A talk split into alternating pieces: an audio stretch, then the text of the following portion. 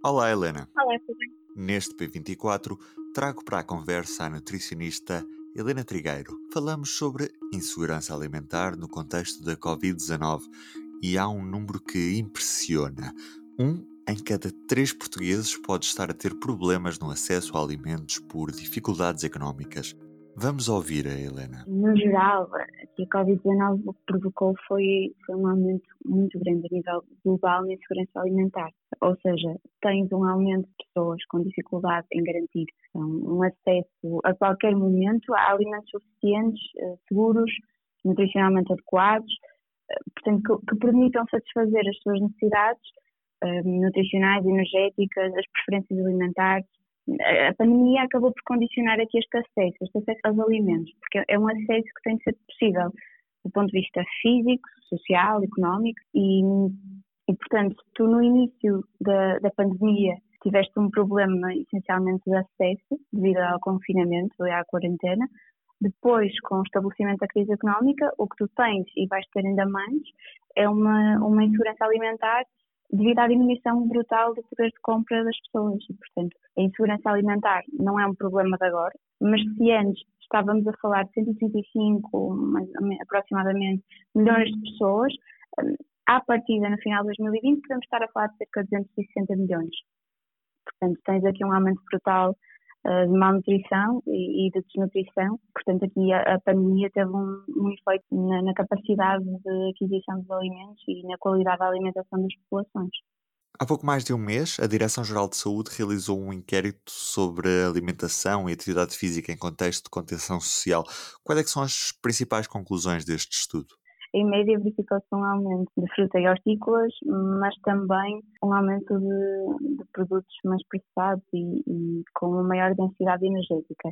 O que parece ter acontecido é que, de facto, nós não conseguimos caracterizar um comportamento modelo neste consumo alimentar, porque acabou por variar muito de acordo com, com a situação laboral das pessoas, eh, com aquilo que já eram os hábitos das pessoas e aqui dos portugueses, mas é de facto esse o panorama que temos e os dados que temos a nível nacional. E, e claro que, do ponto de vista da aquisição de alimentos, estando confinados, estamos certamente mais condicionados. Estamos também, muitas das vezes, para quem vive sozinho ou, ou quem tem hábitos alimentares mais uh, liberais, por assim dizer, não estamos tão fixos e tão presos à rotina alimentar, o que, por exemplo, para pessoas com predisposição uh, doenças de comportamento alimentar ou que tenham uma relação mais complicada com a alimentação, pode ser mais complicado de gerir, porque não há situações sociais em que se tenha de, de comer. Portanto, para algumas pessoas acaba por fazer com que haja um aumento do consumo uh, e até muitas vezes um descontrole de consumo.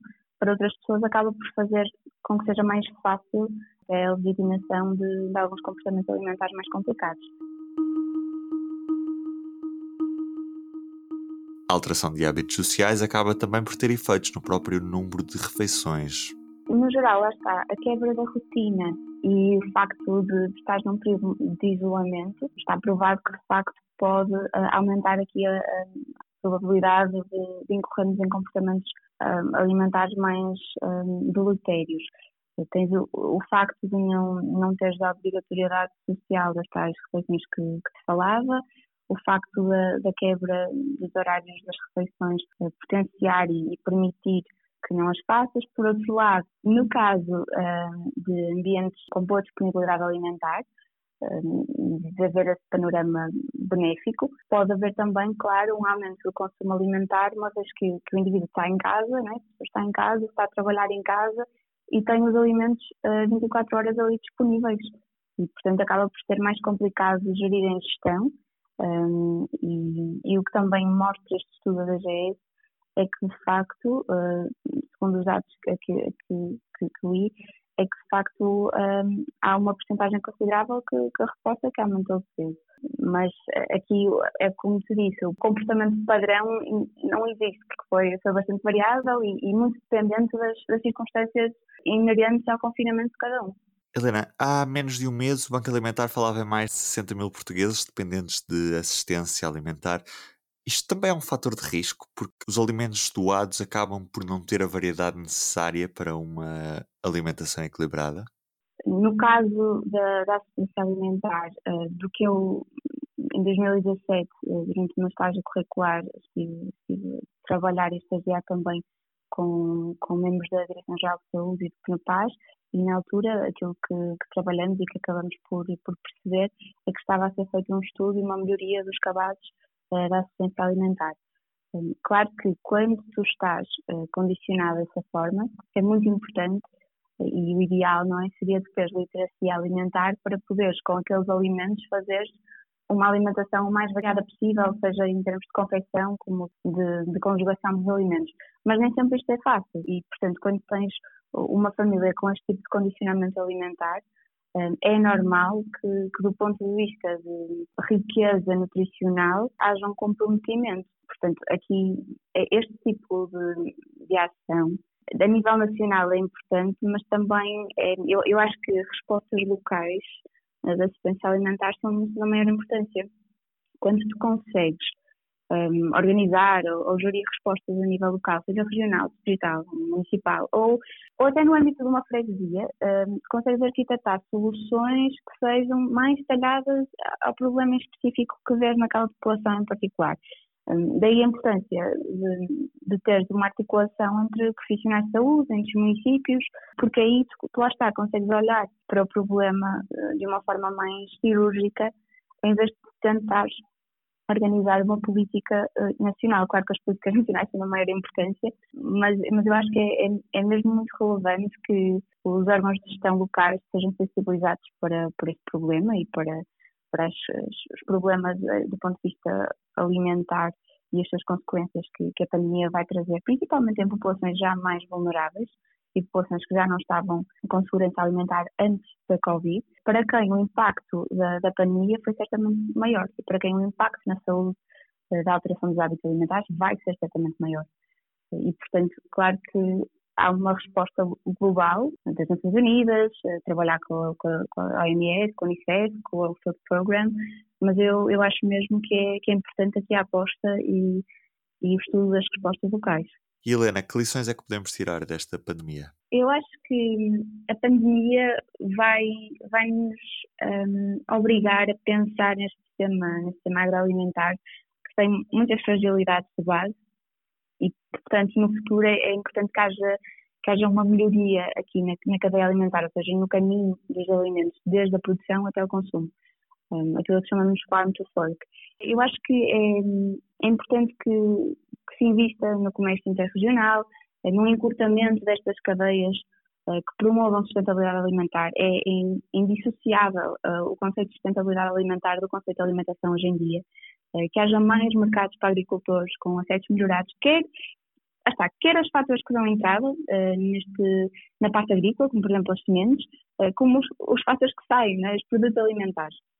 E esta ação coordenada, que inclui também a partilha de dados uh, para melhoria da evidência, seja em relação à produção alimentar, seja em relação à segurança alimentar e nutrição, é muito importante e eu, eu acho que, que aqui a Covid, infelizmente da forma mais mais difícil possível, uh, nos trouxe aqui uma necessidade de pensar em, em respostas sensíveis ao contexto, sustentáveis, um, ehm, não só antes, mas como durante, como após as crises alimentares, com as populações no centro da ação, porque são estas, as pessoas mais vulneráveis, uh, são aquelas para quem uh, a pandemia teve de facto mais, mais impacto do ponto de vista alimentar. E aqui nós termos uma em cada três pessoas a reportar que a pandemia condicionou o seu acesso à alimentação é dramático. Perceber que a alimentação e a saúde são esferas absolutamente indissociáveis. E qualquer política neste campo tem de ser pensada de forma integrada, ou seja, daí a importância de ter ações intersetoriais, ter comunicação, não ter só pessoas a pensar do ponto de vista agrícola, só pessoas a pensar do ponto de vista de saúde, não, as coisas têm de estar articuladas, têm de estar bem uh, unidas e, e, com as pessoas no centro. Uh, e, portanto, eu acho que, infelizmente, a Covid nos vai, nos vai obrigar a pensar nisto e eu espero que nós demos, de facto, a importância uh, que este assunto merece, porque um, a frase não é minha, é do David Beasley, mas aqui eu acho que, como ele diz, os líderes devem estar preparados uh, e agudamente alertas para o potencial de uma pandemia, de, de uma doença infecciosa, no caso da Covid-19, uh, com uma pandemia de desnutrição. Uh, portanto, esta, esta sobreposição de crises crise do meu ponto de vista infeccioso, a pandemia de desnutrição, de malnutrição, a crise económica, são tudo circunstâncias que nos vão obrigar muito a repensar o sistema, os vários sistemas em que nos movemos, nomeadamente o sistema agroalimentar, que precisa certamente de, de algumas melhorias. Muito obrigado, Helena. Muito obrigada, Ruben. Em todos os momentos, a fidelidade continua consigo, para que a vida não pare. Fidelidade Companhia de Seguros S.A. E falta só mesmo as minhas despedidas. Eu sou o Ruben Martins e estou de regresso amanhã. Até lá. O público fica no ouvido.